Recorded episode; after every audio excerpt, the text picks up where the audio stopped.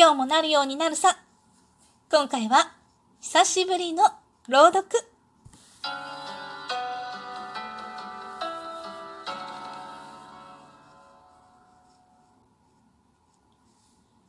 幸せ島崎藤村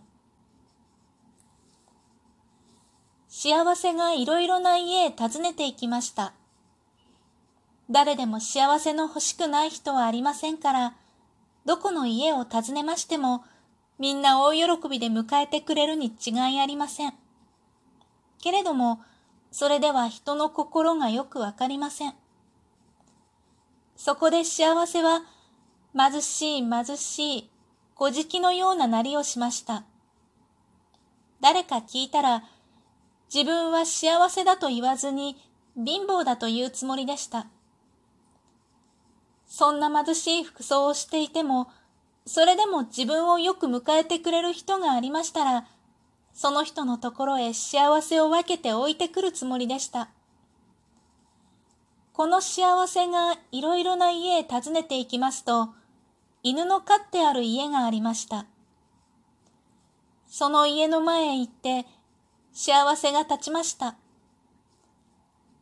そこの家の人は、幸せが来たとは知りませんから、貧しい貧しい小敷のようなものが家の前にいるのを見て、お前さんは誰ですか？と尋ねました。私は貧乏でございます。ああ、貧乏か。貧乏はうちじゃお断りだ。と、そこの家の人は戸をピシャンと閉めてしまいました。おまけに、そこの家に飼ってある犬が恐ろしい声で追い立てるように泣きました。幸せは早速ごめんを被りまして、今度は鶏の飼ってある家の前へ行って立ちました。そこの家の人も幸せが来たとは知らなかったと見えて、嫌なものでも家の前に立ったように顔をしかめて、お前さんは誰ですか？と尋ねました。私は貧乏でございます。ああ、貧乏か。貧乏はうちじゃたくさんだ。と、そこの家の人は深いため息をつきました。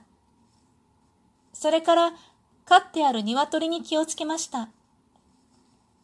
貧しい貧しい小敷のようなものが来て、鶏を盗んでいきはしないかと思ったのでしょう。こ、こ、と、そこの家の鶏は用心深い声を出して泣きました。幸せはまたそこの家でもごめんを被りまして、今度はうさぎの飼ってある家の前へ行って立ちました。お前さんは誰ですか？私は貧乏でございます。ああ、貧乏か。